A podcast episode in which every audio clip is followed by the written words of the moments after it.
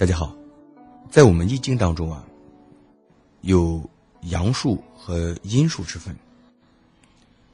那么阳数一、三、五、七、九为阳数，二、四、六、八、十为阴数，奇数为阳，偶数为阴。啊，这一点啊，大家记住这规律哈。在易经当中，在中医当中啊，在中国的传统文化当中，都是按照这个主脉来来进行的。在阳数当中，阳数的代表通常用九来代表，因为九是阳之极，所以用九一般来代表阳数，也代表阳爻。那么九啊，和九相关联的人，和九相关联的事儿特别特别多。那么，今天呢，我们从古建的角度上给大家来分享一下，酒到底在中国的传统文化当中，啊，占据了多么重要的位置。那么这些数都源于我们的易经。易经啊，包括你比如说与文化艺术的关系特别紧密。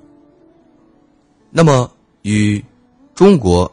比如说，我刚才说的传统的建筑艺术当中啊，它也是关联的非常非常的紧密的。你比如说，在易经当中，对数字九，它就特别的关注和崇拜。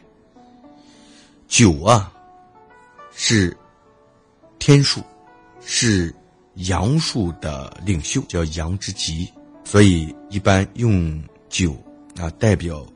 阳数的扩张啊、积极呀、向上呀，这种能量呀，所以一般用九啊来代表我们在易经当中的阳爻，就是在我们卦爻当中的阳爻。九这个数和它的倍数，在中国的这种古代建筑艺术当中啊，哎是经常经常的会出现。说到这里，老师就给大家随便举几个例子。如果大家去过北京颐和园的话，在颐和园里啊有一座十七孔孔桥，啊。那么，我们经常赞美它的造型非常的美丽啊，非常圆润啊，非常的壮观。但是大家有没有发现它有个规律啊？就是在这十七孔桥的造型当中呀，哎，它是包含着对酒的这种崇拜。你比如说，你无论是从哪一侧开始数，其中最大的一个孔一定是第九孔。那么我们再看。呃，比如说我们去过北京天坛的朋友，在天坛当中有个圆丘，因为圆丘在天坛的南部，圆丘一定是坐北朝南的，它四周啊都有红色的这种宫墙，有这种绿色的玻璃瓦，哎，也就俗称紫墙。那么紫墙周围它一定会有四个门北门也叫北天门啊，也叫承真门，东门叫太原门。啊，也叫东天门，西门叫广利门，也叫西天门，南门叫昭恒门，也称南天门。如果有心人，一定能听出太原门也罢，广利门也罢，承真门也罢，它正好是对着我们在易经六十四卦乾卦卦辞的解释，元亨利贞，所以它的名字就来源于易经。我们再往下看的话，你会发现。象征着我们人对天道，哈，以及人对天的这种崇信。北京的圆丘，大家可以找图片或者去过的回想一下，没去过的去打开图片看一下。啊，这个圆丘它呈圆形，它一共三层。第一层的中心啊，它有一块原石，这个原石有什么意义呢？这个原石其实象征太极。什么为太极啊？象征天地宇宙未分前的哎原始而混沌的状态，哎即为太极。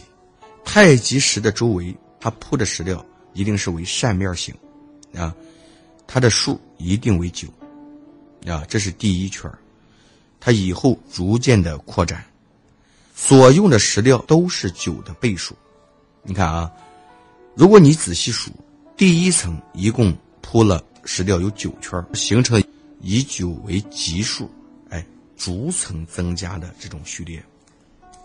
你看啊，应该是九，你看十八、二十七、三十六、四十五、五十四、六十三，啊，七十二、八十一。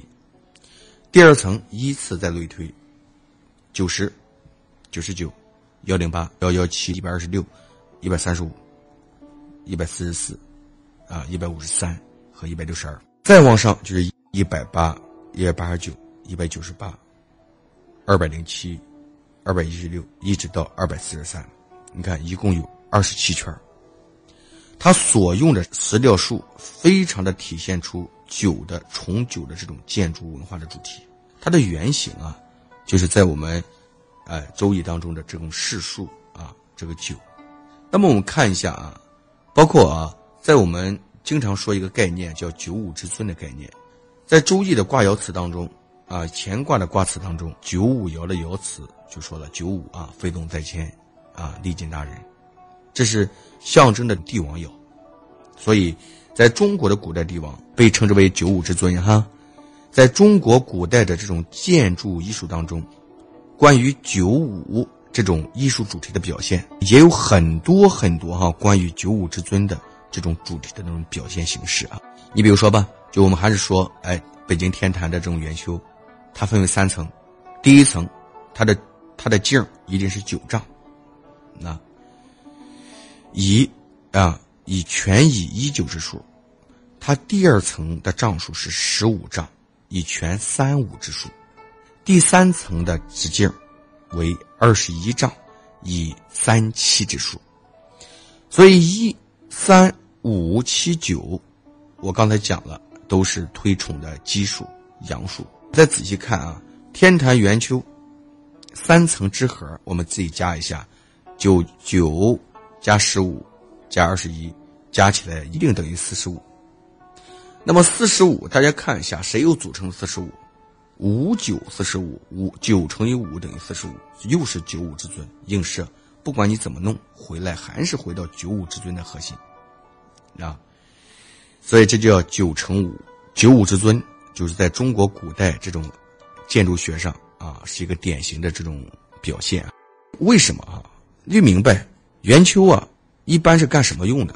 圆丘就是我们皇帝啊，一般举行冬至哎祭天大典的场所，啊，它又叫祭天台，所以，哎，它代表的御用、皇用。好了啊，这就是今天我们主要讲了啊，那个在酒的文化当中，在建筑啊，在我们传统建筑当中运用，其实，在传统运用当中啊，有很多很多，其实包括北京啊、长安呀，哎。北京城啊，长安城啊，啊，可以说每个城里边这个方方面面每个细节都离不开《周易》，都离不开《易经》，都离不开九，啊，都离不开五，都离不开三，哎，那么我们在啊以后的日子里啊，慢慢给大家再进行分享啊，慢慢的给大家慢慢的去探讨交流啊，哎，让大家更好的了解中国的传统文化啊，《易经》哎在其中的应用。好了，本堂课就讲这里，谢谢，啊，谢谢大家，再见。